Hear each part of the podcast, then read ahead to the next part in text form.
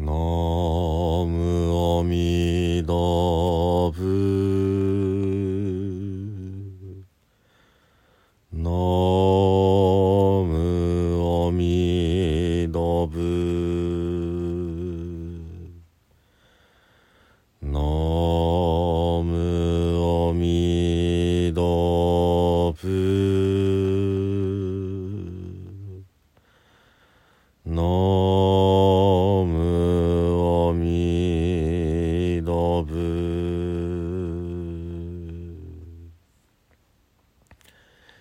さんこんにちは。三田参道の増大臣です。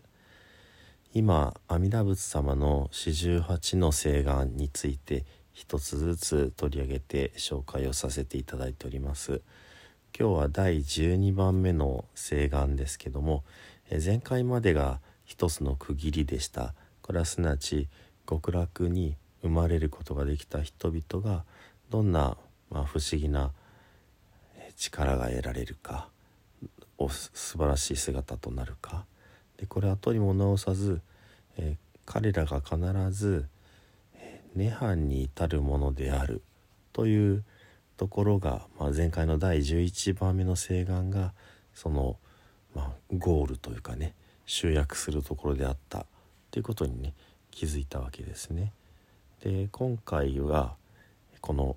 阿弥陀仏様の本質です。今回と次回がまさにこのなぜ阿弥陀という名前なのかの、まあ、根本的なところで、まあ、もう先に言ってしまうと今回が阿弥陀仏様の光が非常に、えー数限りない、まあ、無限の光を放っておられるということ。そして次回が命が限りがないということ。この限りがないという言葉がインドの言葉で阿弥陀というふうに言うわけですね。なので今回と次回こそが阿弥陀仏の阿弥陀仏たるゆえん根源にあ、まあ、関わってくる誓願ということになります。えー読んでみますともし私が仏を得る時に光明が光が、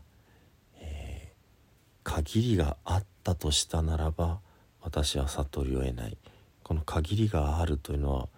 少なくともこれぐらいっていうのが書いてあります。えー夏至不詳なのでこれだけ照らせなかったら少なくともここぐらいまでは照らせなければ私は仏とならないというこの少なくともというところが百千の句なゆた諸仏国となっています。百千の句の、えー、なゆたの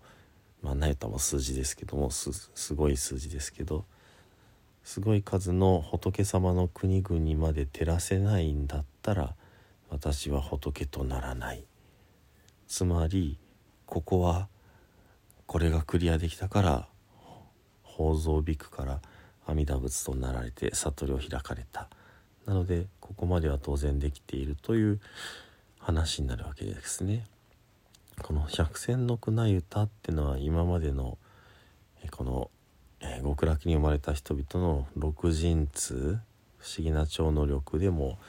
この数字が繰り返し出てきました。まあ、それぞれの、え四十八願の別のお経の役ではまた違う数字のカウントの仕方に